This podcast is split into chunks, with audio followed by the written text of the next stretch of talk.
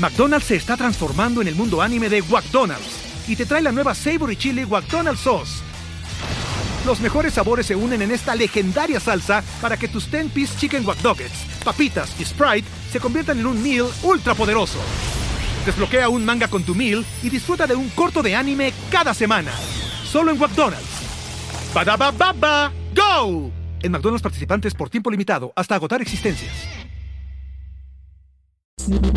Esta expresión o esta idea de que quien más cariño necesita es a veces quien menos se lo merece, yo creo que es cierto. Yo ahorita no quiero ser el presidente de la fundación, quiero ser un miembro más del comité de ética y quiero que me digan con esta información si me equivoqué. Porque si me equivoqué, vamos para atrás con la decisión, con todo lo que esto implica. Yo ese día, Maite, lo que yo pensaba es, con este cuate, con él sí quiero trabajar. Porque yo quiero trabajar con alguien que no sea perfecto, sino alguien que sea responsable y que tenga la grandeza de reconocer que puede equivocarse y que lo importante es corregir. Hola, te doy la bienvenida. Yo soy Maite Valverde de Loyola y esto es Mentores. Cada semana te comparto la vida extraordinaria de héroes cotidianos en un solo podcast. Y estoy segura que encontrarás tu sentido de vida fascinante. Mentores. Hola, ¿qué tal? ¿Cómo estás? Te doy la bienvenida a este set y te voy a compartir de mi invitado de hoy. Él es Jorge Font. Jorge, a los 19 años de edad, después de haber sido campeón mundial de esquí acuático, sufrió un accidente que lo dejó tetrapléjico de por vida. Aún así, decidió seguir como deportista y como deportista con discapacidad en esquí acuático, ha sido nueve veces campeón del mundo y cinco veces récord mundial en la modalidad de figuras y siete veces campeón del mundo en la modalidad de slalom. Jorge es licenciado en Administración de Empresas por el TEC de Monterrey y tiene una maestría en Desarrollo Humano por la Universidad Iberoamericana. Es director de Filosofía Institucional de la Fundación Teletón y consejero del ITESEM Campus Cuernavaca. Ha sido consultor y conferencista por más de 30 años en más de seis países y es autor del libro Ensanchar la Vida. En esta entrevista, Jorge nos cuenta cuál es la filosofía del deporte y cómo aplicarla a tu vida. ¿Por qué el deporte te da seguridad? La belleza de ser imperfectos nos comparte cuál es la clave para lograr proyectos y puestos de trabajo. La verdadera enseñanza de competir y no es tener el primer lugar en comparación con otros o junto con otros. Y por qué la humildad y el humor van de la mano. Sin duda es una entrevista súper conmovedora, profunda, que estoy segura que te va a remover fibras profundas y te va a dejar reflexionando y con un montón de inspiración para tu vida. Te recuerdo que si esta entrevista te sirve, compártela con otras personas a quienes también pueda servirles. Taguéanos con qué es lo que más te gusta y sirve de este set qué frase, qué lección aprendes. Tagueanos como Mentores con Maite y Maite Valverde de Loyola. Y te espero en todas las redes, YouTube, Spotify, iTunes, Facebook, Instagram, como Mentores con Maite y Maite Valverde de Loyola. Gracias por compartir, gracias por escuchar. Que la disfrutes. Mentores. Jorge, bienvenido a Mentores. Gracias por estar aquí, por tu disposición. Hombre, al contrario, muchas gracias por invitarme a compartir. Gracias. Me gustaría empezar pues con una historia que seguramente has contado muchas veces, pero pues la, historia de tu accidente a los 19 años, cuando eras un campeón en, en esquiar en agua, y compártenos un poquito qué fue lo que pasó. Mira, yo empecé a esquiar a los 7 años, luego empecé a competir como a los 11 y me caí el 8 de marzo de 1988. Me caí haciendo lo que más me gusta, que es esquiar. Me, me caí por un exceso de confianza, por una tontería, por una distracción. Me, me, acerqué demasiado a la orilla cuando dio la vuelta a la lancha. Yo salí así como acelerado. Me acerqué mucho a la orilla, se me atoró el esquí con la playa por ir jugando y, y me pegué contra la orilla del lago y me rompí entre la sexta y la séptima vértebra cervicales, me rompí el cuello este, y eso me provocó una lesión medular. Eso significa que perdí la capacidad de sentir y de mover más o menos como de la altura del pecho para abajo. Y bueno, y por lo que se sabe hasta el día de hoy, como para siempre es una lesión permanente, perdí la, la, la movilidad de los brazos, o sea, podía doblar los brazos, no podía estirarlos, y perdí el movimiento de las muñecas y de las manos. Cuando me operaron, que me operaron de manera muy exitosa y muy oportuna en, en México, dentro de las primeras ocho horas después de mi accidente, y recuperé, digamos, la, la extensión de los brazos, recuperé el tríceps, recuperé el movimiento de las muñecas y, y un poco la, la, extensión de la mano izquierda. Y, y bueno, y, y, a partir de eso bueno, fue un proceso ahí de, de rehabilitación y de, de, reingeniería de vida. Yo. Sí. Dime algo, ¿qué fue lo primero, o sea, en el momento del accidente, qué fue lo primero que te pasó por la cabeza? Mira, cuando, cuando me pegué, eh, de alguna después del trancazo, como que abrí los ojos este, y, y, tenía la mitad del cuerpo en el agua, la mitad en, en la tierra. Este, no me podía mover. Y pues no, me acuerdo, la verdad, Maite, como, como con flashazos. O sea, no, no tengo como una memoria este, como, como de película eh, así, este, todo corrido. O sea, me acuerdo de haber, de, haber, eh, de ese momento, luego me acuerdo de ir en, en una, me acuerdo que me llevaron una pick-up en, en, una, este, pues un camastro de estos ahí acostado atrás. Me acuerdo de ir viendo ahí un poco. Luego me, me, me acuerdo que en, en, en Cuernavaca me, me, sacaron unas radiografías. Y, y, luego me acuerdo como de haber entrado al, al hospital en México y, y ahí sí ya me dolía mucho el cuello como con este asunto de este, pues ya que me hagan algo, ¿no? O sea, con, eh, esos son como, como las imágenes como, como que tengo, son como, como, como de, pe de película de, pues de tal cual, como flashazos, como así, este, momentitos, y, y de lo demás, como que yo creo que a veces la mente es, es bastante sabia y, y, yo creo que te hace como este, bloquear algunas cosas ahí.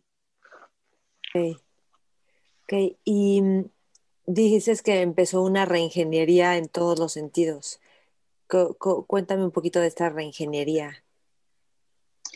Pues es que mira, cu cuando, o sea, en un accidente como el mío que te provoca una, una, una lesión medular, digamos que hay, unas, hay una parte que es como muy evidente y muy física y muy, como, muy observable, que es eh, pues no poder moverte, ¿no? O sea, y, y, y, además, pues en el hospital, en la fase aguda me refiero, pues hay una parte en la que estás con un cuello, estás acostado. Yo tuve un problema, un problema adicional en el hospital grave de neumonía, porque pues, no podía toser bien, entonces una gripa de hospital se me convirtió en neumonía y entonces eh, eh, esa es la parte, y, luego regresar a la, a casa.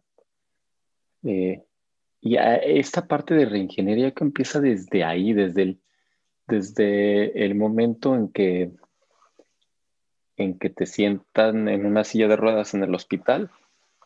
Además te sientan para dar una vuelta ahí en el, en el pasillo y, y, es una cosa como muy, muy, este, sorprendente. Yo me acuerdo que me, me, mareaba mucho cuando me sentaban, como que te, te bajan las piernas, te baja la presión y luego, este, pues esta parte como de salir del hospital, donde un hospital, yo siempre he dicho que un hospital es una pesadilla, pero las pesadillas son sueños. El problema es despertar a la realidad.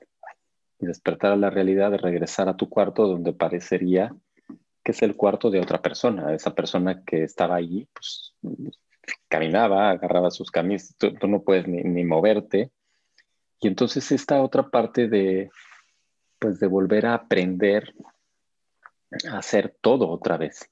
O sea, todo me refiero a, a tomar un, una cuchara o un tenedor y volver a aprender a, a, comer, a poder este, tomar un vaso, eh, a, aprender a rasurarte, a peinarte, a lavarte los dientes, a, a vestirte. La, la vestida es, es, bastante complicada cuando lo haces en la cama.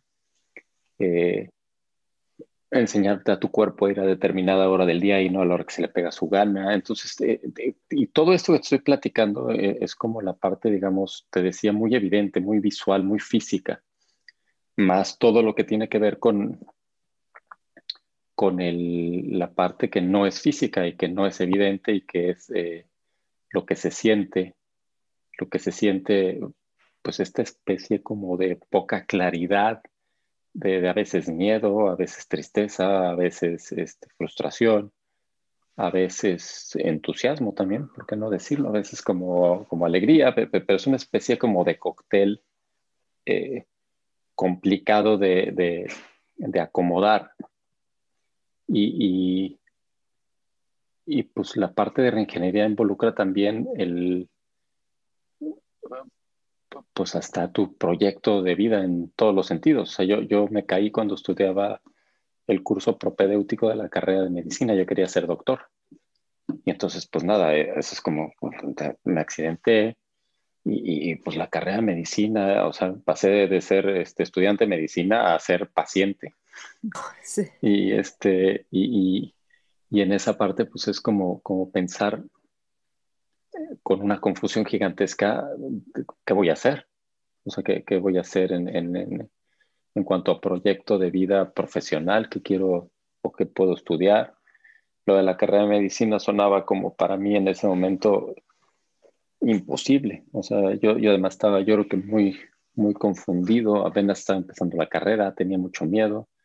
Y entonces, pues nada, pues fue, pues fue así como, como esos son como yo creo que muchos de los aspectos de, de, esta reinvención de vida, el, pasar de, hacer con tu cuerpo lo, lo, que, lo que tú querías y dominarlo en el sentido de poder hacer hasta un deporte y poderlo hacer este, bien, a, de repente pasar a tener un cuerpo que no te hace caso para nada y, y pues todo eso es este, eh, no sé si lo expliqué bien ahorita, pero, son como, como una nube gigantesca de todas estas cosas al mismo tiempo, o, si no al mismo tiempo, en, un lapso de tiempo muy cortito.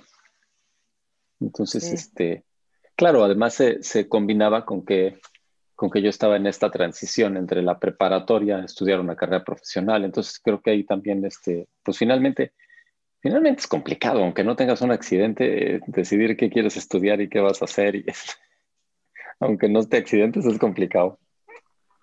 Ok. ¿Qué, ¿Cuál fue la lección más grande que aprendiste de este accidente?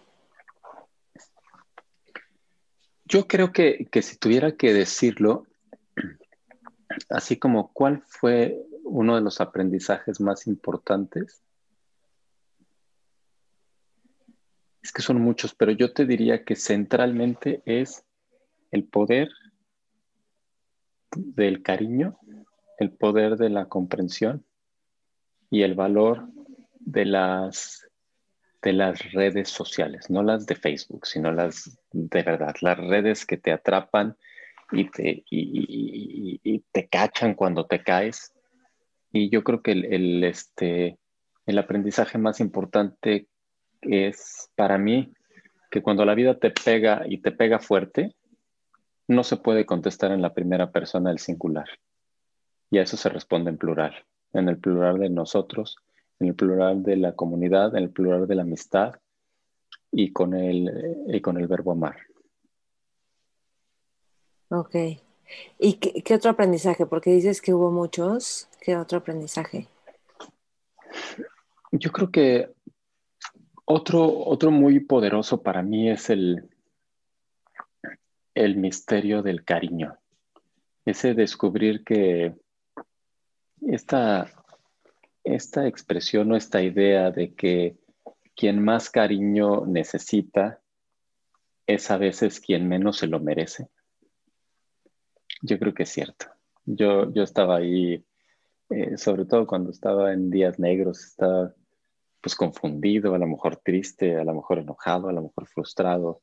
Y, la verdad ahí, ahí no haces muchas cosas para merecer el cariño. Y sin embargo, hay personas que, que por, por decisión, por vocación, por, por, por verdadero amor, están contigo.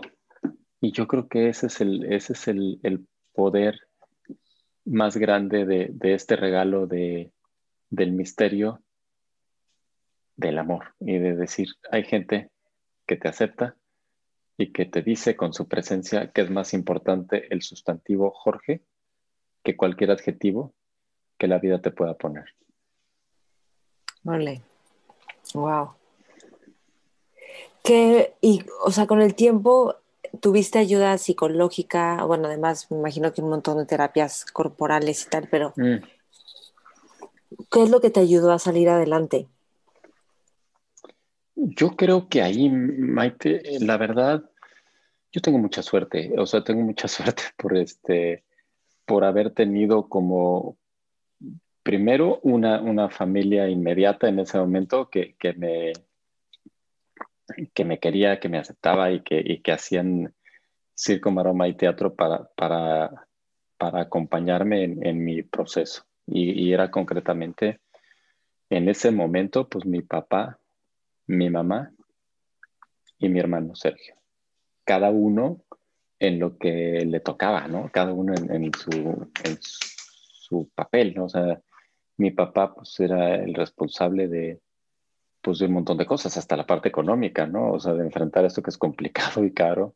Mi mamá, que es este, que es decoradora de interiores, y yo creo que ella, ella estaba muy en el,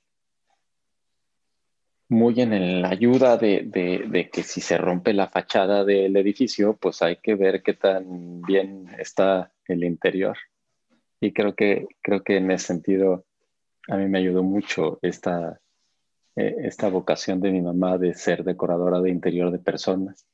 Y este, y mi hermano, pues es, mi hermano es ingeniero eh, hay quien estudia ingeniería. Mi hermano, además de estudiar ingeniería, es ingeniero. Él, es ingeniero. De, Entonces, pues mi hermano es, esta como, como relación de hermano que, es práctica, que es útil, que es este, así como además ayudaba a evitar la sobreprotección de mi mamá, decir, a ver, ya deja este güey solo, eh, deja, él, él puede. Y entonces, este, en ese momento yo creo que yo creo que en ese sentido, Maite, como, como de adentro para afuera, ¿sabes? Como de la familia y luego los amigos y, bueno, mis amigos y mis amigas, eh, pues cuando me accidenté llenaban el hospital.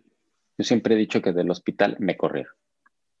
Me corrieron por, la cantidad de amigos y de familia que iba al hospital y siempre he dicho que si hubiéramos cobrado la taquilla, yo, yo sería la gente más rica del mundo. Y bueno, pues es, este es como, como que de, mi familia, mis amigos, los amigos de la esquiada. Y luego este, este, esta como, como sensación de de repente decir, ¿quién soy yo? Flaco dientón, que tiene a tantas personas eh, ocupadas y preocupadas en mí. Y entonces de repente, yo me acuerdo que había unos amigos, eh, tengo unos amigos muy queridos que son mis hermanos catalanes. Y, me acuerdo que hicieron una etiqueta que decía amigo de Jorge Font, con un dibujo y se vendían en todas las federaciones de esquí del mundo para juntar dinero para mi rehabilitación. Entonces, estos círculos concéntricos donde de repente dices, ¿qué está pasando? ¿Quién soy yo? Y la única respuesta ahí es que yo soy el deudor más grande del mundo y que tengo una deuda de cariño y amistad que no me va a alcanzar la vida para pagar. Y claro, en lo que preguntas tú concretamente, pues hay un proceso ahí de, terapia física, de, de esta terapia ocupacional, digamos que va más allá de, hacer este, figuritas, ¿no? de aprender a vestirte, de aprender a andar en las ruedas, de, de aprender a, pues no sé, las actividades de la vida diaria, qué puedes hacer, cómo lo puedes resolver. Y luego la, la parte psicológica, yo creo que mucho fue, fue, la verdad, mucho con el terapeuta físico, fíjate, ¿no? No, no había un psicólogo en ese momento, así como per se en el equipo pero yo creo que eh, es muy poderoso la, terapia física. Cuando, alguien, cuando estás cerca con alguien y, hay este contacto físico y tal, hay, hay, como muchas conversaciones. Y luego... Eh, cuéntame una conversación que te haya impactado con tu terapeuta. Pues mira, es como esta parte de, de, de plantearte, yo me acuerdo que una de las cosas que platicaba con él era como ilusiones, sueños, metas. De, y, además era un tema muy interesante porque yo creo que José Luis, se llama, eh, quien fue mi terapeuta, eh, él, él, me supo plantear como la terapia física como un entrenamiento deportivo. O sea, me platicaba de las sillas de ruedas, de las carreras, me llevaba por ahí a enseñar unas sillas de ruedas un poquito más deportivas, me invitaba a, salir a la calle, aunque sea con una de ruedas espantosa que tenía, a empezar a hacer como como intentos de, hacer ejercicio en la silla de ruedas y así. Y, yo creo que esas eran de las conversaciones que a mí más me servían, las, conversaciones donde se generaba un, pues una especie de proyecto, de ilusión, de sueño, y que, que, tenía que ver con el deporte, la verdad. Y creo que, que muchas otras conversaciones de estas, pues habían en ese momento. Yo creo que muchas eran con mi mamá, en este sentido como de, de, miedo, de que, me daba miedo y, y, mi mamá me acuerdo que, su, orientación y sus ideas y todo era como, como muy en el acompañar, pero también de, por ejemplo, decir, a ver, Jorge, pues tú ya no estás enfermo. Tú tuviste un accidente, tienes una discapacidad, y este asunto así es. La pregunta es, ¿qué vas a hacer con eso? Mm.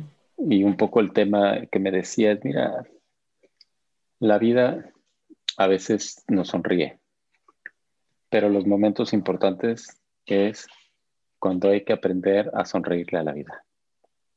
Y yo creo que a mí estas conversaciones con mi mamá de, resignificar los desafíos y de, aprender cómo puedes acompañar a alguien y a la vez plantearle como retos. Sí, wow. Que yo creo que vivimos con mucho miedo a la incertidumbre, ¿no? ¿Qué va a pasar? ¿Cómo le voy a hacer con esto? ¿Qué le dirías a la gente? ¿A alguien que está viviendo con miedo? Mira, lo primero que le diría es que yo tengo un doctorado honoris causa en ansiedad con especialidad en escenarios catastróficos. O sea, eso que dices tú, el primero que se lo tiene que aplicar soy yo. O sea, eh, eh, eh, hombre, lo que yo podría decirle a, una persona que le pase algo de eso es la verdad, hablarle de mi experiencia, mi experiencia en eso, en los miedos, en la incertidumbre, en el, eh, a mí me, eh, vaya. ¿Qué te ha servido a ti en los momentos de miedo? Fíjate que diferentes cosas, Maite, que he descubierto algunas, de verdad, te lo digo, por coincidencia. te digo dos cosas muy concretas y a lo mejor son cosas súper prácticas y suenan súper sencillas. Yo me acuerdo que alguna época de mi vida tuve eh, eh, alguna sensación de estas de ataque de ansiedad, que es horrible, es espantoso, se siente es horrible. Y me acuerdo que coincidió con que estaba un amigo al que quiero mucho se llama Jack, me había invitado a tomar un curso para certificarme como buzo, para aprender a bucear. Entonces yo tenía estos ataques de ansiedad y coincidió que teníamos los, los, eh, el curso este y los ejercicios en la alberca y, los ejercicios con el regulador, ya sabes, de respiración. Y, yo de manera totalmente coincidente descubrí que la respiración y sobre todo tomar conciencia de la respiración me ayudaba a, a, dejar de pensar en el futuro, porque la ansiedad y el miedo a lo que dices es una enfermedad, dice mi amigo Eduardo Garza, es una enfermedad de futuro. Y la respiración y el tomar conciencia de la respiración te trae al aquí y a la hora, al presente. Entonces, fue de verdad una, un efecto no buscado del curso de buceo que aprendí, aprendí que el tomar conciencia de la respiración me ayudaba muchísimo. ¿Y esto fue otro el accidente o después? No, no, no, después, después, mucho tiempo después. Wow. O si vas a bucear, wow. Y, por otro lado, la otra parte que creo que, en, mi, eh, en mi historia de vida eh, es como muy, ahí sí casi, casi es evidente, Maite, a ver, te lo plantearía así, hay quien entra a la, a la universidad, a una carrera, vamos a suponer, alguien decide estudiar por vocación, ¿no? O sea, yo quiero estudiar ingeniería o yo quiero ser licenciado y quiero ser arquitecto, no sé. Yo la verdad entré, después de mi accidente de estar en la carrera de medicina, entré a la carrera de administración en el Tecnológico de Monterrey en Cuernavaca y entré no, no por vocación eh, ni por miedo, entré por terror. Por terror a ser un bueno para nada y un sofá hablador en la casa y una carga para mi familia. Y aprendí muchas cosas ahí. Aprendí que el miedo, el miedo puede paralizarte y dejarte tieso. Y el miedo también te puede impulsar e invitar a levantar la mano y a pedir ayuda. Y yo cuando lo hice, me encontré con una comunidad que no solo me dio mi título profesional, sino que me ayudó a reconstruirme, a estudiar una carrera y a pensar y a sentir que con eso podía ser útil. Yo creo que el miedo construye comunidad y que el desafío es, en mi caso, y no creo que sea la excepción, es primero aceptarlo y luego tratar de dialogar con el miedo para entender qué es lo que te está pidiendo. Y, cuando haces lo que te pide, que muchas veces es pedir ayuda, el miedo construye comunidad y el miedo te ayuda a, a, a salir de la soledad por lo menos esas dos herramientas o esas dos cosas creo que me han servido a mí. Ok. Bueno, y porque tú has levantado la mano y, o sea, porque hay gente que con miedo igual y no, al contrario, se abstrae más en lugar de ir hacia afuera a pedir ayuda, ¿no? Es que, es que hay emociones como el miedo que, que yo creo que de repente no, hombre, hasta las etiquetamos, ¿no? Hay emociones buenas, emociones malas pues es una estupidez. hay emociones, punto. Y entonces, en ese sentido, pues el, miedo no es muy, no, no, no, tiene muy buena prensa, pues, o sea, no, no es bonito andar diciendo tengo miedo, ¿no? Y, menos en, en, entornos donde a veces puede haber hasta una connotación hasta de tipo medio machista, ¿sabes? O sea, entonces, este, creo que, creo que el, el hablar con tus emociones y el hablar de las emociones con alguien más eh, es un desafío grande. O sea, tiene, tiene, tiene este riesgo que muchas veces no tomamos o no tomo yo porque, porque a veces pues te da un poco de miedo también eso. O sea, el rechazo, el sentir que, que hay una parte de ti que si la dices alguien puede como que o puedes sentir que no, no la acepta. Y en ese sentido creo que, creo que el desafío grande, por lo menos para mí, fue como ir descubriendo y encontrando estos espacios, estas personas, estas oportunidades de, de amigos, de familia que te dice con su presencia, con sus actitudes, está bien. y, al que te queremos es a ti sientas lo que sientas y digas lo que digas. Wow. Me gustaría preguntarte, Jorge, voy a cambiar un poquito de tema, pero sigues siendo un apasionado del deporte y un poquito de la filosofía del deporte. ¿Cuál es la filosofía del deporte? Porque creo que es algo que tú lo llevas a aplicar a la vida, ¿no? O a otros ámbitos. Mira, yo creo que el deporte para mí siempre ha sido como un, como una parte de mi vida muy importante. Entonces, en ese sentido, yo te diría que, que ha tenido diferentes significados y, a lo mejor tienen un hilo conductor, pero los, significados son, pues la verdad empecé a, esquiar por, por herencia, porque mi papá está en el Salón de la Fama de la Confederación Deportiva Mexicana y entonces era un tema como de, encuentro con mi papá, de, de, hacer algo juntos con mi hermano, que empezamos a esquiar al mismo tiempo. Luego es esta, esta, como digamos, espacio para hacer, si no el mejor, sí buscar ser lo mejor de ti mismo y buscar un espacio en el que puedas ser la mejor versión de ti en algo y sentir que eres un poco mejor que ayer en eso. Y, luego, este, creo que también hay una parte, Maite, en, que con toda sinceridad te da seguridad. Por lo menos cuando, cuando tienes alguna... Yo, yo era súper introvertido y súper penoso y, y creo que esquiar para mí me daba la seguridad de saber que en eso yo lo hacía bien. Y luego, y luego, este, cuando me caí, pues el deporte fue esta disciplina.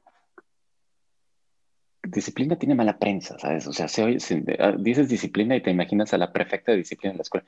Disciplina es esta, es enamorarte de los medios y no solo de los fines, es disfrutar el proceso de lo que haces y no solo el producto de lo que vas a hacer.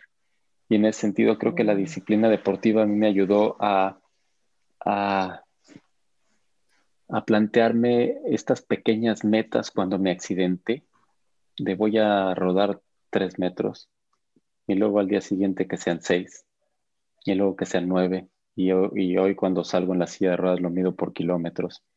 Y entonces e, esta, esta disciplina, esta, esta, esta mente esta visión de, ir poniendo metas, de, ir planteándote un poquito cómo puedes crecer. Y luego, por supuesto, eh, también eh, cuando me accidenté y volví a esquiar, fue esta oportunidad de, de sentir que podía agradecer en gerundio esquiando. Y en ese sentido, el esquí se convirtió en una oportunidad de gratitud y en una oportunidad de poder decir, esto que hago es para decirte a ti, gracias a ti que creíste en la empresa más quebrada que existe, que es la empresa de mi vida. Y la verdad, sentir que sales de la silla de ruedas, echarte al agua, sentir lo fresco del viento, sentir la, las endorfinas, sentir, eh, pues esa es una sensación como que yo creo que se llama pasión. Y además yo hoy por hoy te podría decir que, que además esquiar y sobre todo cuando, cuando acompaño a Pablo, mi hijo, a esquiar, pues esa posibilidad de encontrarme con él. A mí me cuesta trabajo el fútbol y andar de jugando, pero esquiar eh, es ese espacio en el que nos podemos encontrar y en el que yo me he dado cuenta que, que finalmente el deporte, igual que muchas actividades de la vida, es un engaño. Y que, y que tú crees que vas a competir y vas a otro país del mundo a competir y eso es un engaño. Sí vas a competir, pues, pero lo que vas a hacer es hacerte de hermanos y de amigos que el día que te caes, te pasa. Por eso a mí me gusta el esquí, fíjate, Maite, porque cuando te caes, lo que yo pienso es que la lancha y su tripulación regresará por mí. Y en la vida eso pasa. Cuando te caes, la lancha y su tripulación regresa por ti.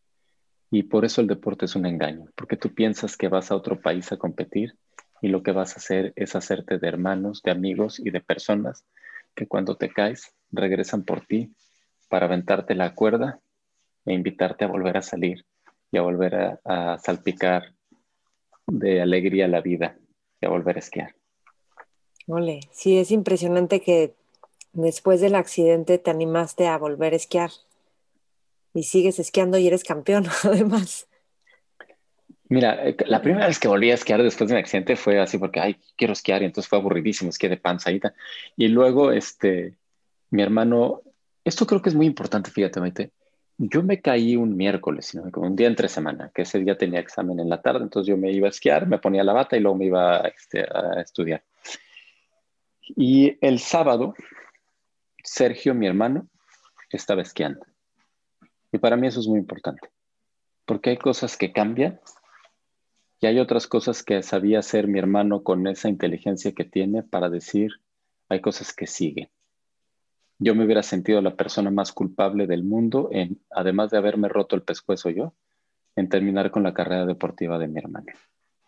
Y creo que, creo que a mí ese, ese, ese testimonio de mi hermano me ayudó mucho. Y luego, bueno, se fue y le tocaba ir a un campeonato mundial y yo me fui tres días antes. Este, el, campeonato de mi hermano era en, en, Florida, en West Palm Beach, y yo me fui tres días antes, cerca de Orlando, a una escuela de esquí, a aprender a esquiar sentado y a comprarme unos esquís para volver a aprender a esquiar sentado. Y, y creo que, que además era súper interesante. Ahí iba con mi mamá y, pues en la lancha iba el que manejaba, que además era parapléjico, una persona con, una parálisis, y mi mamá. Entonces, pues uno, uno lo que piensa es, esto no debe estar tan complicado, o sea, ahí va mi mamá, ¿no? o sea, yo creo que, e, esa es la parte de, de volver a esquiar y de volver a sentirte, pues Jorge, completo y volver a tener el pretexto de tener las mismas conversaciones y de poder este, andar ahí con la banda. ¿A qué edad te fuiste a tomar estas clases? Mira, yo me caí el 8 de marzo de 88 y el mundial de mi hermano debe haber sido en agosto de 89. Un poco como un año y medio después. Ok, ok. Ok, entonces, ¿cómo, ¿cuál es la filosofía del deporte que aplicas en la vida o que invitas a las personas a aplicar en la vida? Yo creo que dos cosas serían ahí. Lo primero es Mira, yo creo que la, la, lo primero es que compites contra ti y que hay que redefinir en la vida lo que es ganar. Que ganar no es, no es siempre colgarte una medalla, porque a veces eso no está en tu control. Y yo creo que hay que buscar lo que sí está bajo tu control. Y en ese sentido, eh, a ver, si, si Pablo me dijo, yo, si vas a esquiar con otro piloto, con otra lancha, con otro clima, lo que hay que hacer es esquiar con el mismo wetsuit, el mismo chaleco, el mismo esquí, usar la misma rutina y la misma ejecución. Un poco en el sentido de lo que depende de ti al 100%. Y yo creo que la diferencia, eso en la vida, con que, en la vida cotidiana, es la diferencia entre ser víctima o protagonista. Víctima es quien, en quien le echa la culpa a lo que no depende de ti. Y protagonista es identificar lo que sí está bajo tu control y tomarlo al 100%. Mm. Y la otra es reconocer que el deporte es un pretexto y el texto es el crecimiento.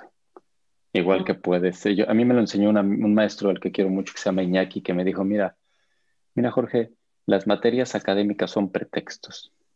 El texto es el corazón de los alumnos y ahí es donde se escribe lo importante. El deporte y el esquí es un pretexto.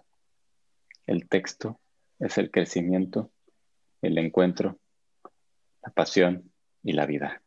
Yo creo que ese es, es para mí lo más importante del deporte. Ok. Cuéntame algo. Sé que lees mucho. ¿Cuáles dirías que son como tres lecturas que te han fascinado o impactado? Mira, eh, yo creo que uno de los libros que más me gusta, además es muy cortito, es El Principito. Y para mí El Principito es una eh, es una obra maestra del encuentro y del encuentro con crecimiento recíproco y del valor de, de crear lazos con otras personas y de buscar el sentido. Y a mí en ese, ese, es creo que uno de los libros que más me gusta a nivel como de, de literatura, de, pues es una poesía, digamos, es, una, a mí me parece fantástico. Y tal vez a nivel de, otro tipo de libros, creo que uno que, ha sido un libro muy importante en mi vida, hasta por el momento que me lo leí y luego lo pude estudiar con más cuidado en, la, maestría de desarrollo humano, fue El hombre en busca de sentido de Víctor Frankl, que me mm. parece que, que, este planteamiento de, de cómo puede ser libre bajo cualquier circunstancia y cómo no hay que preguntarse por el sentido de la vida, sino que la vida es la que pregunta y tú lo que haces es con tus acciones responder a ello y cómo, eh, cómo te pueden arrancar, como dice él, cualquier libertad excepto la última, que es la libertad de tomar una actitud frente a las circunstancias. Creo que a mí es, es otro de los libros que, que, más me ha, que más me ha gustado y que más me ha servido. Y quizá si tuviera que, citar otro, yo creo que a mí me gusta mucho el libro de las intermitencias de la muerte de José Saramago. Y lo que me parece, o sea, eh, creo que el, el, autor que más he leído es a José Saramago. Y además yo no estudié literatura, ni, entonces yo no podría explicar muy bien ni por qué. Me dicen que, hay, hay, escritores que, no me acuerdo si era eh, Guillermo Arriaga quien lo decía, que hay escritores que son de tu especie y que hay que buscar eh, quién es de tu especie. Yo no sé si, si, si Saramago sea mi especie, pero el libro de las intermitencias de la muerte me encanta por muchas razones. Una de ellas es porque tiene la genialidad de que empieza la primera y la última frase del libro que espero, que no sea un spoiler, pero la primera y la última frase del libro es la misma.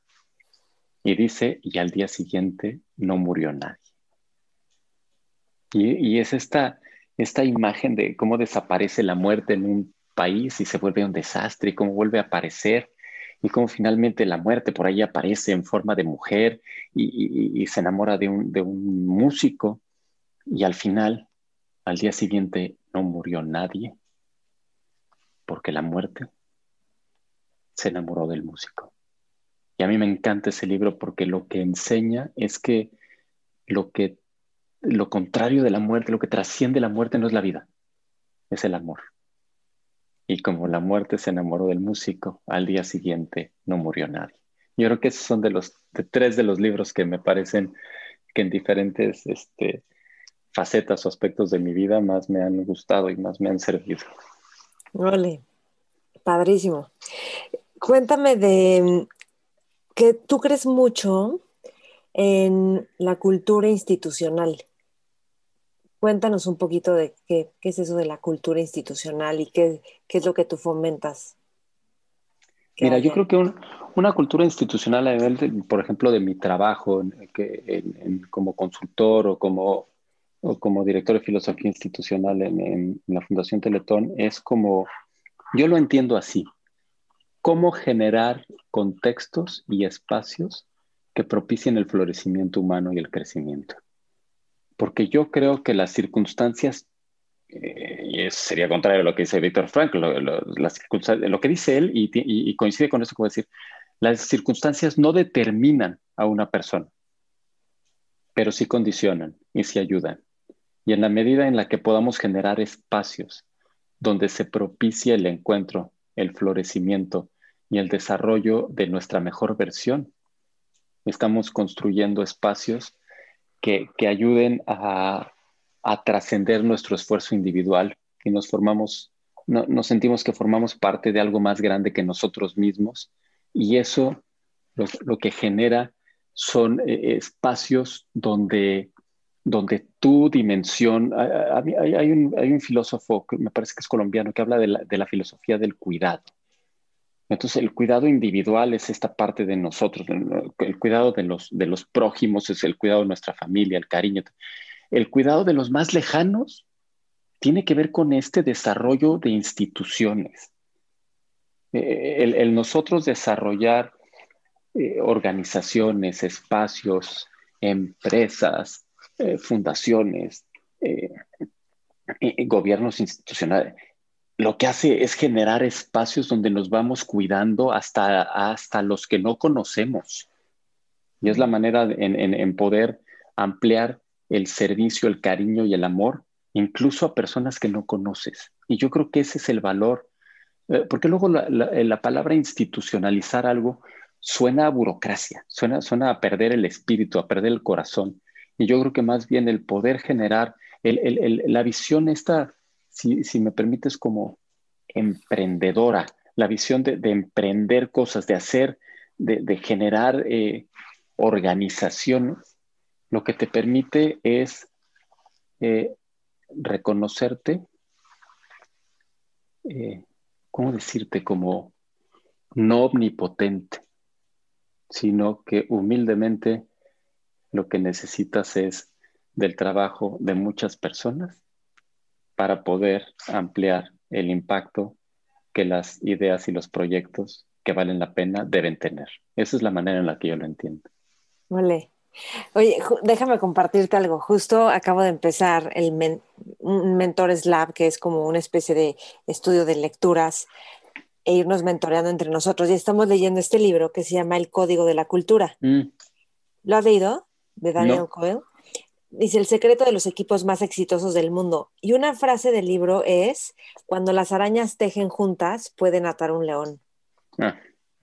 Pero está increíble porque va diciendo, por ejemplo, cómo el éxito, por ejemplo, en un equipo está en la confianza, o sea, en que, en que te sientes seguro en el lugar donde estás y en que tienes un futuro, en que tienes un futuro ahí donde estás y puedes participar de ese futuro, o sea, que, que eres parte de, ¿no? Y bueno, va diciendo un montón de cosas y como, por ejemplo, hay los que son más efectivos, hacen como un experimento, este es un experimento de Harvard, y como em, los empresariales les pusieron una prueba como de unir palitos y espaguetis con un malvavisco hasta arriba. ¿Lo has leído, ese experimento? No.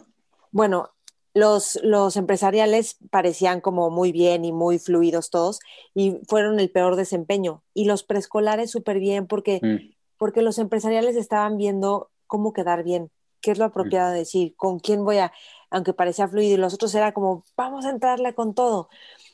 Y esto te lo digo un poquito, bueno, ahorita que hablaste de la, de la cultura, de las instituciones, porque, por ejemplo, me contó, creo que Mari Carmen, que tú fuiste alguien que la ayudó mucho a crecer dentro de Teletón, porque ella traía ideas y tú empezaste a decir, no son fantasías lo que ella está trayendo, esto importa y esto puede servir.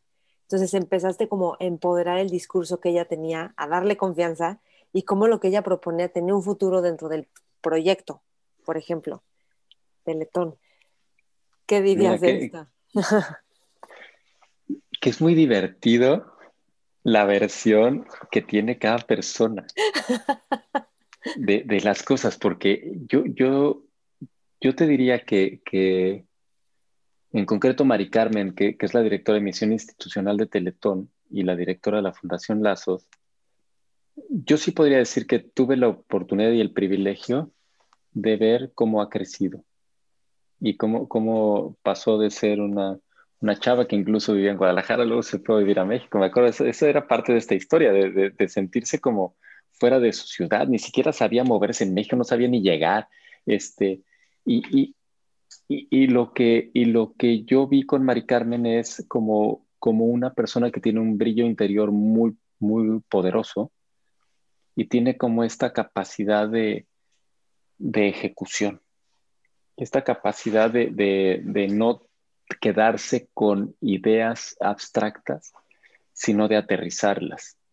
Y, y, y, yo la verdad es que a lo largo de mi, de mi trabajo profesional, a mí me encanta sentir eso que a lo mejor es lo que tú dices en, esta cultura, en, este, en estos equipos que se complementan, de cómo complementar capacidades y cómo a mí me encanta pensar y sentir que yo puedo tener alguna idea y cómo Mari Carmen es extraordinaria en, en tomarla, traducirla en ejecución y que, se, y que se lleve al terreno de la práctica. Y entonces creo que en ese sentido es como, como un privilegio el sentir que, trabajas con personas que tienen capacidades complementarias a las tuyas y personas que están continuamente desafiándote, porque trabajar con Mari Carmen, oh, es de una intensidad terrible porque, porque es así, porque, porque es una persona que, que no te deja como estacionarte. Entonces,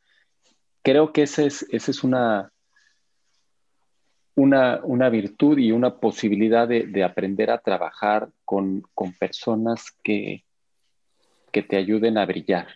Mm. Y yo creo bueno, que... pues ella dice que tú la enseñaste a brillar, o sea, que bueno, no le enseñaste, que tú le ayudaste a brillar y que ella confiara y que el equipo confiara en lo que ella estaba proponiendo.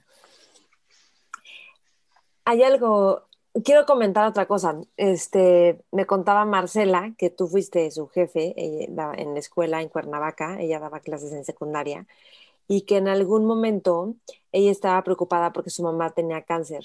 Entonces le salían las lágrimas y decía, es que no voy a poder, o sea, no sabía ni cómo aguantarse eso para poderle dar clase a los niños. Y creo que era más bien de secundaria, no tan niños. Mm. Que tú le dijiste, no, trae eso a la clase, no dejes esa parte afuera.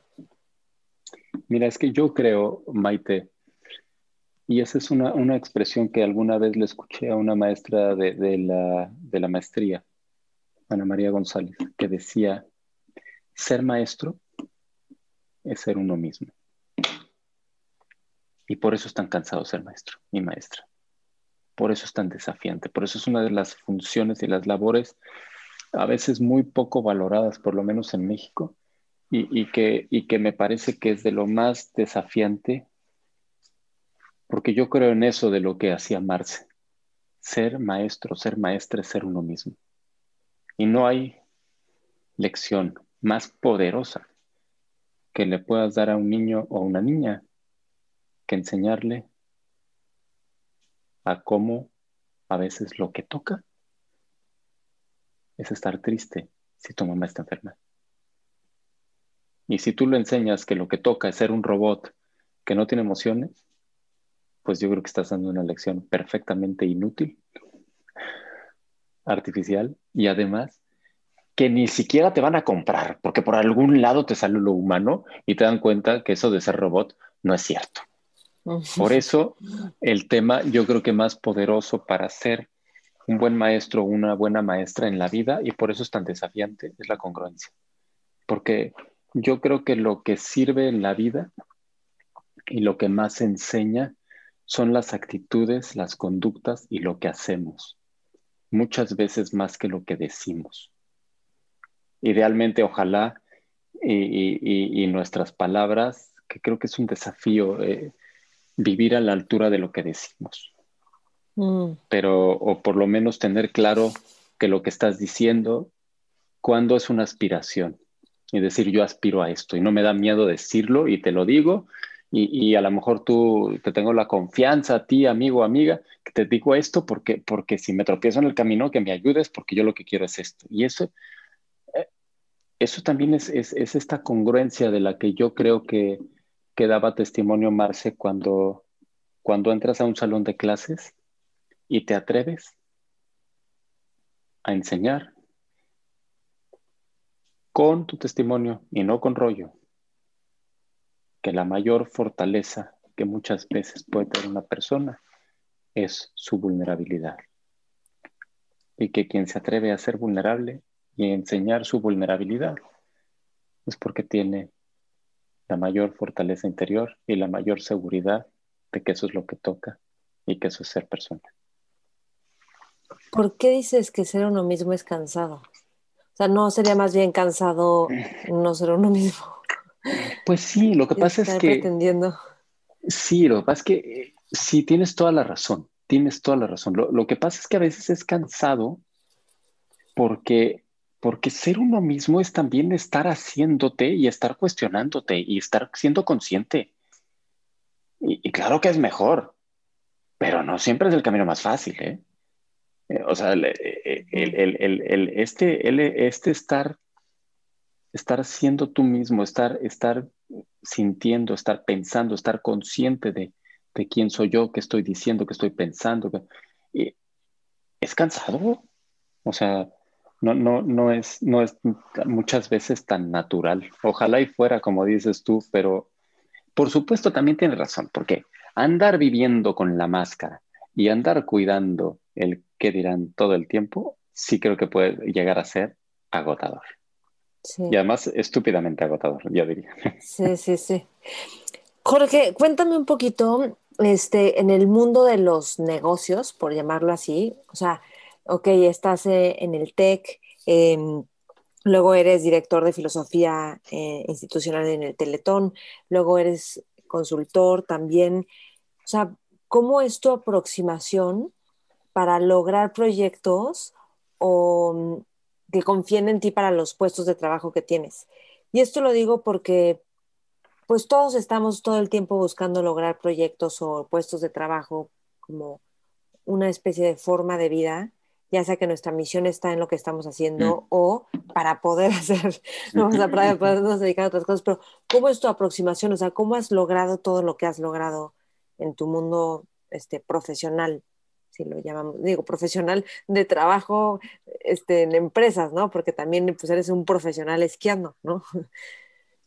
Pues mira, eh, profesional esquiando nunca he sido porque nunca he cobrado, pero, pero a nivel, a nivel de, a nivel profesional, este, yo creo que si tuviera que hablar de eso, yo creo que, que a mí lo que más me ha servido es buscar ser útil y buscar servir. Mm. Y, en ese sentido creo que, que para, para servir no necesitas ningún título. me refiero a ningún puesto honorífico. y, incluso este, me parece que a nivel organizacional, entre más, eh, entre más eh, digamos, importante o eh, pudiera ser tu puesto, es porque más responsabilidad, de servir hay. Y entonces en ese sentido creo que a mí lo que, lo que más me ha servido es tratar de pensar en qué puedo servir, cómo puedo ayudar a resolver algún desafío o ser provocador para generar alguna transformación o cambio que, pueda ser útil y funcional. Y por otro lado, creo que también es bien importante, Maite, reconocer tus límites y dónde decir, esto, de esto no sé. Hay cosas que de esto no sé, pero averiguo y te resuelvo. Y hay otras que dices, esto no, no, es, mi, no es mi campo. Y creo que, creo que eso también ayuda y da mucha, eh, eh, mucha confianza el poder saber hasta dónde pueden contar contigo y dónde ya no. Y, pero creo que lo que más me ha servido a mí es tratar de pensar cómo puedo ser útil, cómo puedo servir y cómo puedo ayudar a, a generar ideas. Creo que mucho de mi trabajo como consultor, incluso en, las organizaciones en las que participo más de tiempo, un poquito más con, más tiempo, creo que una de las cosas que, me ha servido es eh, ser una especie de polinizador y de creador de puentes de ideas entre una organización y otra. Y como a veces dentro de una empresa o organización, muchas veces puedes quedar como en una ceguera de taller y de repente todos piensan igual y yo como soy metiche y ando de allá para acá, creo que me ayuda a, a, ser como este, como una especie de polinizador que ayuda con ideas de otros lados. Ok. Como estas ideas de otros lados, podríamos llamarlo una especie de innovación, ¿no? Si ya está la ceguera de taller, ¿cómo le haces para mantenerte innovando o viendo como qué es lo que se necesita en un lugar, o sea, en una empresa, en una institución? Mira, yo o tú mismo, por ejemplo, dentro de Teletón, puedes decir, ¿cómo le hacemos para que no nos quedemos estancados en lo mismo? Y... Yo creo que mucho, por lo menos en, mi, mi, actividad profesional, y creo que en cualquier otra es lo mismo, mucho es la curiosidad intelectual y estar leyendo y estar estudiando. Y parece mentira, pero a veces cuando estás leyendo de cosas que ni siquiera tienen que ver técnicamente con lo que estás resolviendo, lo que estás finalmente es trabajando con tu mente y creo que ayuda el, buscar espacios, el buscar personas con las que puedas eh, conversar y conversar de ideas. Y creo que esos son como los verdaderos amigos con los que con los que no solo te diviertes, que es muy importante divertir, sino que te conviertes o por lo menos buscas convertirte en una mejor persona y dialogar con ellos. Y creo que, creo que eh, eso es lo que sirve, tener estas especies como de, espacios de diálogo de ideas. Mm. Y, creo que en ese sentido yo tengo mucha suerte de tener amigos, pues amigos locos, ¿no? Que de repente, pues digo, trabajo mucho con Mari Carmen, trabajo con Eduardo Garza en síntesis en este despacho que de consultores. Entonces, una reunión de, los consultores que nos reunimos, por ejemplo, todos los lunes para tener una especie de kickoff semanal. Eh, es, un, es, un, es una fiesta de ideas, es una fiesta de conversación, es una fiesta de, proyectos. Y eso, eso te mantiene la, chispa de, la cabeza eh, conectado. Yo creo que eso es algo muy concreto como a, buscar espacios de, desarrollo y sobre todo, creo que también hay otra parte, Maite, de, lo voy a decir así, de ir a donde no te llaman. Y, estoy pensando en, cosas como, como ir a la cárcel, como la posibilidad de, de ir a la cárcel a, a aprender, a aprender sobre la libertad. O a, ir a, ver a las patronas en Veracruz y ver cómo le dan de comer a los migrantes y aprender con humildad como, como muchas veces todos somos migrantes y todos podemos serlo. Y cómo hay, hay esfuerzos que a lo mejor no cambian de raíz el, problema de la migración, pero decir, pero, pero esa persona hoy comió. Mm. Eh, o, por ejemplo, tengo un amigo al que, al que quiero mucho, me parece, él me parece que es genial, y así lo digo, un loco genio. Se llama Carlo Clérico. Y mi amigo Carlo es tanatólogo, y sobre todo ha sido tanatólogo infantil. Y es una paradoja, porque cuando escuchas hablar a Carlo que está hablando de la muerte, te dan más ganas de vivir con intensidad y con plenitud. Y yo creo que, ese es un buen ejercicio, es ir a los polos de la existencia humana para descubrir cosas, para tener una geografía interior más interesante y poder así vivir con más intensidad y ensanchar tu vida. Y yo creo que mm, mm, esa es otra de, las cosas. Sí, Sí, yo creo que esas son de las cosas que, ayudan a, por ejemplo, hay un proyecto que se llama Calle Libertad, que empezó como con la pregunta de qué se hace con personas que salen de la cárcel. En este caso era del, sistema penitenciario de Querétaro, donde había un sistema penitenciario dirigido por, Juan José Pedraza, que era muy bueno. ¿Qué pasa con una persona que sale de la cárcel? y no tiene trabajo y tiene un papel que dice carta de antecedentes penales que le garantiza no tener trabajo en ningún lado. Y se vuelve un Jean Valjean, uno como, como el de los miserables, con un papel que le dice eres una pestada. Y me acuerdo que, en alguna reunión ahí surgió la idea de por qué no se hace una compañía de teatro, que es lo que ellos hacían en la cárcel. Y entonces eh, Calle Libertad es una, una compañía de teatro que va a las escuelas a enseñarle a los chavos y a las chavas a, cómo no caer en la espiral de la, de la adicción y de la delincuencia. Y lo interesante es que para ser parte de la compañía de teatro, lo que se necesita es tener carta de antecedentes penales. Está buenísimo. Es, es, una paradoja ir a encontrar maestros con carta de antecedentes penales y creo que esos son a mí de, las, de los proyectos que, no sé a ti qué te parece, pero esos son de los proyectos que a mí me encantan, que, que encuentras respuestas donde a lo mejor no las irías a buscar de entrada. Sí, sí, sí. Que por cierto, lo de las patronas, lo que sé es que dice una conferencia a unos chavos del servicio, o sea, lo importante que es hacer servicio, o sea, chavos de 13, 14 años, y ellos estaban un poco frustrados de, ¿y nosotros cómo podemos servir? Y entonces hicieron, donaron una camioneta a las patronas, ah, esta comunidad de migrantes en Veracruz. Qué, qué padre, porque tuvieron ellos la experiencia de, del servicio, de proveer algo. Sí, porque es que mira, yo lo que creo ahí, Maite, y esos eran de las, de los proyectos en complicidad con, con, con los maestros de secundaria, que, que, digo, es un paréntesis, pero ser maestro de secundaria es una especialidad. Y, no, no, no, y es así te va, ganas el cielo directo, yo creo.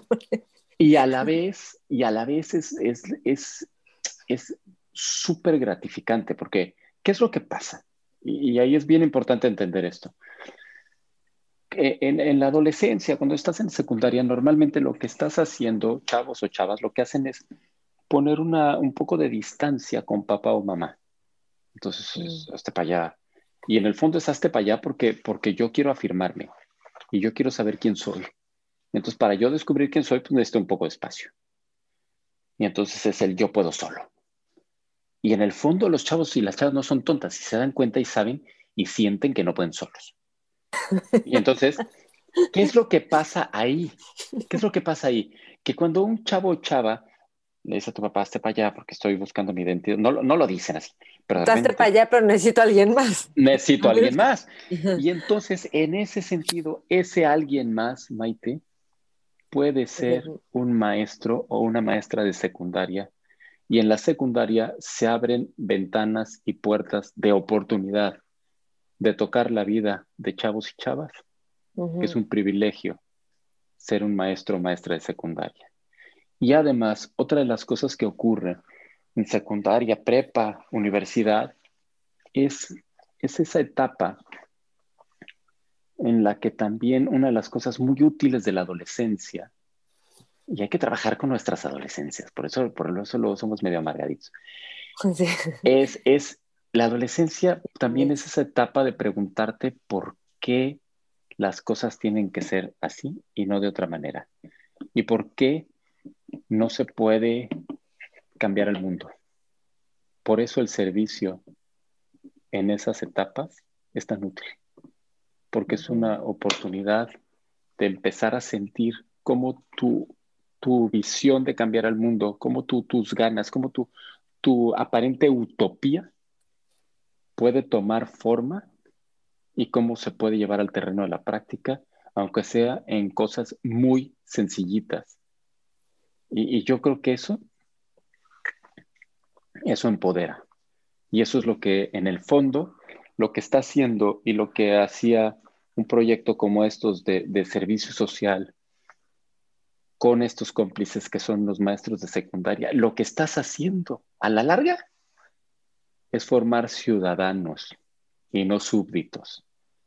Ciudadanos que saben que pueden tomar en sus manos la responsabilidad de resolver problemas y que no son súbditos de un gobierno que sepa Dios quién sea y dónde está, que te tiene que venir a resolver todo. Y creo que esa es, esa, es, esa es la verdadera ciudadanía, la verdadera sensación de que tú puedes transformar el espacio público. Y eso se llama política. Política no es nada más partido político. Política es hacerte responsable del espacio público. Y eso se hace con proyectos, entre otras cosas, con proyectos de servicio social de secundaria, prepas y universidades. Ole, qué padre.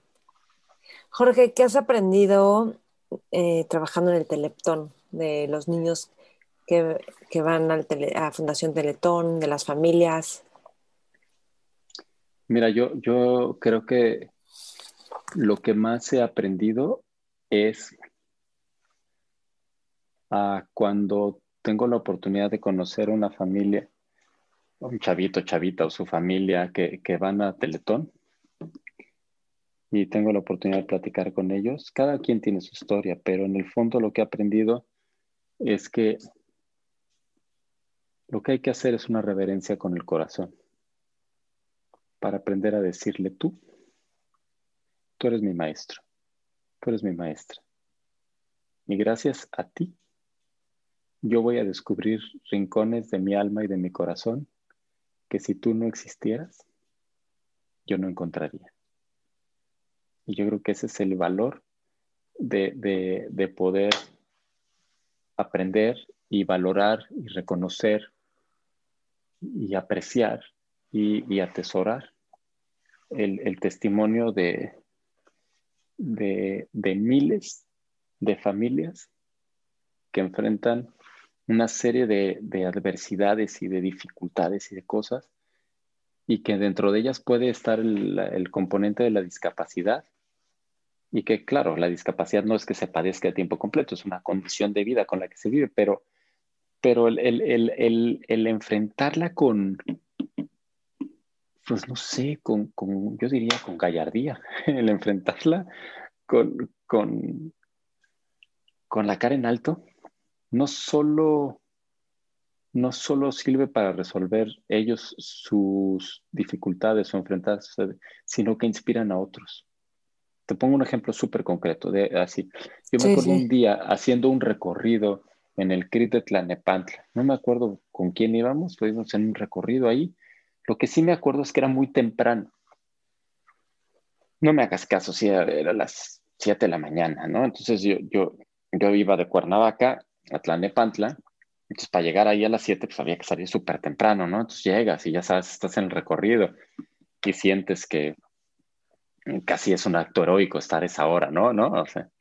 Y de repente me acuerdo que estaba en, en la, eh, eh, hay un laboratorio de marcha y había una chavita en el laboratorio de marcha y, y, y, había mucha gente en el recorrido, entonces están en el recorrido ahí explicando y yo me quedé platicando con el papá de la chavita y, como soy muy platicador y muy chismosillo, pues me acuerdo que le, oye, ¿usted a qué se dedica? Pues yo vendo alfalfa, me acuerdo perfecto. Vendo alfalfa en la central de abastos. Ah, no me diga. Y, y pues a qué horas, pues entrego a las 5 de la mañana. Y me acuerdo que le dije, y hoy para estar aquí en la terapia, pues, pues hoy no hubo entrega de alfalfa. Y dice, ¿cómo no? Pues sí tiene que haber. Nada más que hoy en lugar de entregar a las 5, entregué a las 4. Ole. Ole. Y entonces es, no sé si, si es, creo que es muy poderoso el ejemplo en el sentido de, esos son estos heroísmos de papás y mamás que están dispuestos a trabajar, a hacer lo que les toca hacer, para tratar de darle oportunidades a sus hijos o hijas para que brillen y sean la mejor versión de ellos. Yo creo que es, esas, esas son las cosas que, que, son espejos confrontantes, Maite. Porque un papá sí es un espejo que te, refleja y te pregunta, ¿y tú cómo vas? Sí. sí, no, y yo quejándome y ni hijos tengo, ¿no? O sea, yo pienso en mí, ¿no? Mm. Entonces, yo creo que esos son de los ejemplos así como concretos de, las cosas que creo que, pasan en Teletón, o por lo menos me pasan a mí en Teletón. Mm, ¿Qué, es la humildad para ti? O, un acto de humildad impresionante que te haya marcado? Mira, yo creo que, que para mí la humildad, paradójicamente, es una gran fortaleza. Y, es una paradoja porque nadie puede plantearse el voy a ser el más humilde del mundo, entonces te vuelves el más arrogante, ¿te fijas? O sea, es, como un tema eh, que, no se puede, que no se puede llegar por ese camino, pero eh, a mí me, parece que, que, la humildad además viene del mismo origen de humus, de humano y de humor. La humildad es reconocer la imperfección. Mm. Y, el sentido del humor surge del mismo lugar, ¿te fijas? No nos podemos reír de nuestras perfecciones, nos reímos de nuestras imperfecciones y nuestras estupideces. Y, en ese sentido, este, si tuviera que poner algún ejemplo de esto, y creo que tiene que ver con el, lo voy a decir así, el poder de la humildad. Me acuerdo un día en el Comité de Ética de la Fundación Teletón, que se tomaba una decisión muy difícil y luego que era, de hecho iba a, dejar la organización una persona a raíz de esta decisión. Y dos días después nos convocan a un comité de ética extraordinario eh, solicitado por Fernando Landeros, por Chovy, por el director, por el presidente. Y entonces empieza la reunión y, y dice Chovy, este, yo Después de tomar la decisión que tomamos, me entrevisté con esta persona y me dio información que yo no tenía. Y fíjate lo que dijo. y creo que me equivoqué.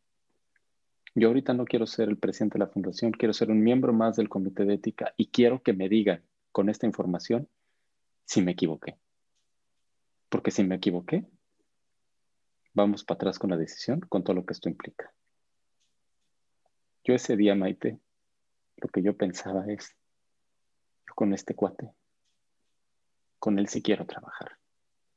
Porque yo quiero trabajar con alguien que no sea perfecto, sino alguien que sea responsable y que tenga la grandeza de reconocer que puede equivocarse y que lo importante es corregir y que no se va a poner el ego por arriba de una decisión que puede perjudicar a alguien más. Para mí, ese es un ejemplo súper concreto del poder y la grandeza de la humildad, que lo que ¿y por qué hablo del poder y la grandeza? Porque en el fondo, a mí lo que me pasa cuando veo algo así es que me inspira a estar más cerca de personas como Chovy, que a mí me encanta que no sea perfecto y que con este tipo de cosas es muy personal. Y a mí me encanta estar cerca de personas que sean muy personas. Wow. Está increíble. Gracias por compartir esto. Jorge, si imagínate que estás ahorita en una mesa con jóvenes, visionarios, exploradores, los próximos líderes o ya líderes, emprendedores, ¿qué les aconsejarías?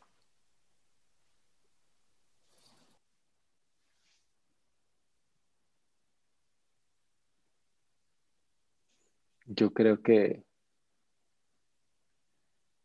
mira, lo más cerca que he estado de eso, y, creo que, es un privilegio estar cerca de, chavos, es que he estado con muchos chavos de prepas y de universidades. Y cuando he tenido la oportunidad de, de hablar con ellos, yo creo que dos cosas son importantes. La primera es, a mí me encanta esta pregunta, Maite, que muchas veces me he atrevido a hacérsela, y es, ¿cuál es tu regalo al mundo? Y, me parece que, es una pregunta poderosa en el sentido de, autoconocimiento y de descubrir qué es eso que si tú no estuvieras, este mundo no sería igual. Y me parece que, quien puede responder a esa idea, esa pregunta, y quien lo hace con sinceridad, lo que hace es que transforma el mundo. Y el mundo suena muy grande, pero el mundo puede ser tu familia, el mundo puede ser tu comunidad, el mundo puede ser tu, equipo de trabajo, el mundo puede ser tu, club. y, a mí me encantan chavos y chavas que descubren cuál es su regalo al mundo y lo ponen al servicio de los demás. Esa es la primera. Y la segunda, que esta es una pregunta que, que también en algún momento he tenido el privilegio de escucharlo en, conversaciones sinceras con chavos de prepa y de universidad. Y, cuando les he preguntado algunas veces, eh, platícame cuáles son tus miedos, cuáles son esos monstruos que te paralizan.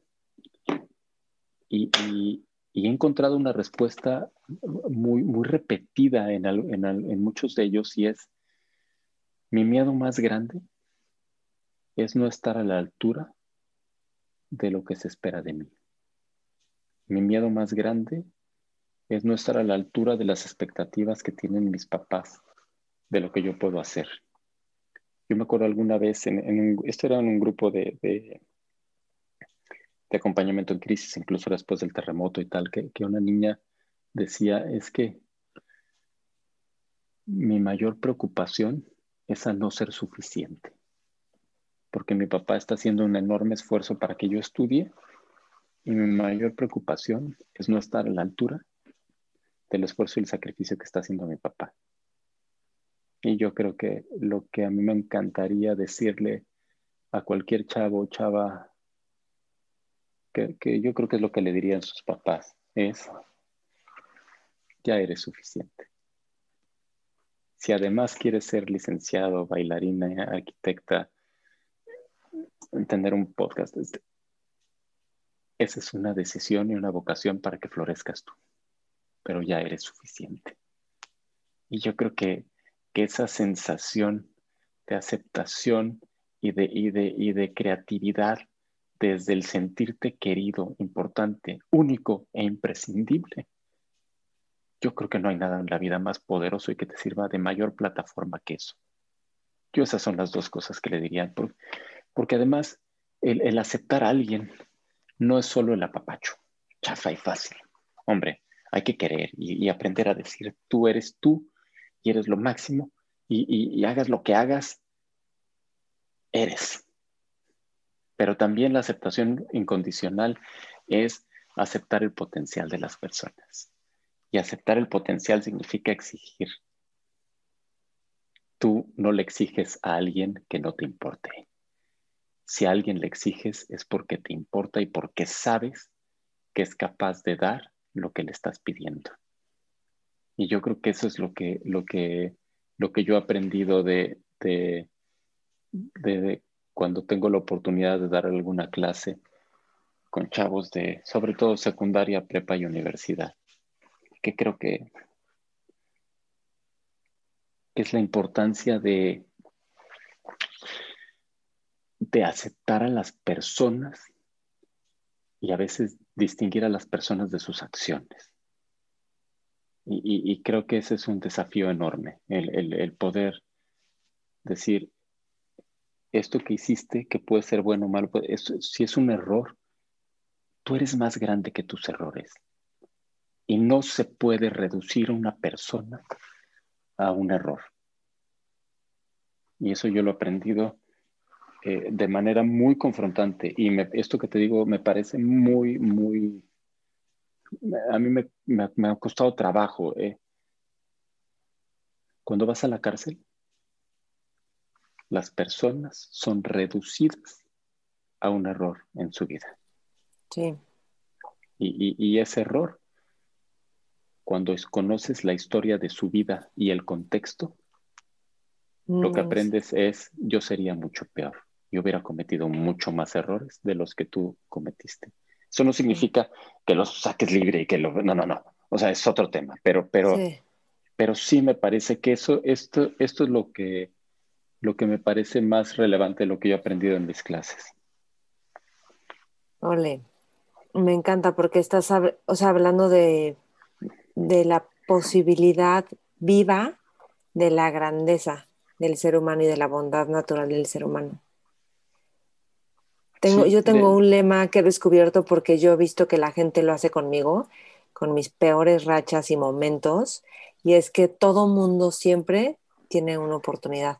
Mm. Todo mundo siempre, siempre. Sí, y sabes qué, Maite? Es lo que estás diciendo. Que yo creo que además todos hacemos lo mejor que podemos con lo que tenemos. Y si no nos sale, es porque de todos modos pensamos que con lo que estamos haciendo lo estamos haciendo bien.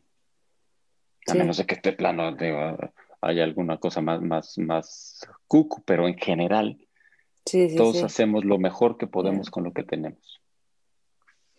Jorge, padrísimo platicar contigo. Gracias por el tiempo, por esta conversación, por tu disposición y este para la entrevista y ahorita por compartirnos todo esto.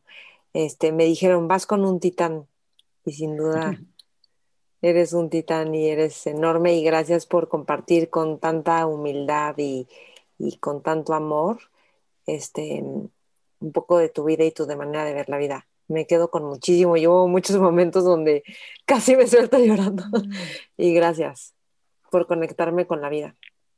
Hombre, gracias a ti. Me parece, me parece padrísimo el que, el que haya espacios que, que busquen como llenar de, ideas, de provocaciones, de conversaciones, eh, el, corazón, el alma de las personas y que, y que sean estos espacios de, de, cómo hacer de los medios electrónicos, de los medios digitales, de, esta posibilidad de la comunicación, de espacios para el florecimiento humano. Sí, qué padre, gracias. Pues gracias por ser parte de esto. ¿Y dónde te pueden encontrar? Bueno, estás en Facebook, en Twitter, y si alguien quiere una conferencia o, no sé, buscarte para algo de consultoría, ¿dónde pueden encontrarte? mira, está la página de jorgefont.com. Visítenla para que tenga algún tráfico. Ahí hay un contacto y ahí les contesto yo o de, mi correo electrónico, ahí mismo este, les contesto. Ok, genial. Gracias, Jorge, y gracias a todos por escuchar. Sí, yo te invito a compartir esta entrevista con otras personas con las que también creas que les puede servir a ustedes que nos están escuchando. Y estamos en todas las redes como Mentores con Maite, Spotify, iTunes, YouTube, Instagram, Facebook. Y el mío es Maite Valverde Loyola, también en todas las redes.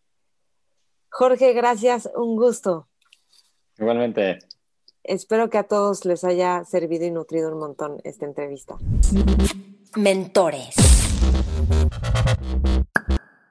With the Lucky Land slots, you can get lucky just about anywhere. This is your captain speaking. Uh, we've got clear runway and the weather's fine, but we're just going to circle up here a while and uh, get lucky. No, no, nothing like that. It's just these cash prizes add up quick. So I suggest you sit back, keep your tray table upright, and start getting lucky. Play for free at LuckyLandSlots.com. Are you feeling lucky? No purchase necessary. Void where prohibited by law. 18 plus terms and conditions apply. See website for details.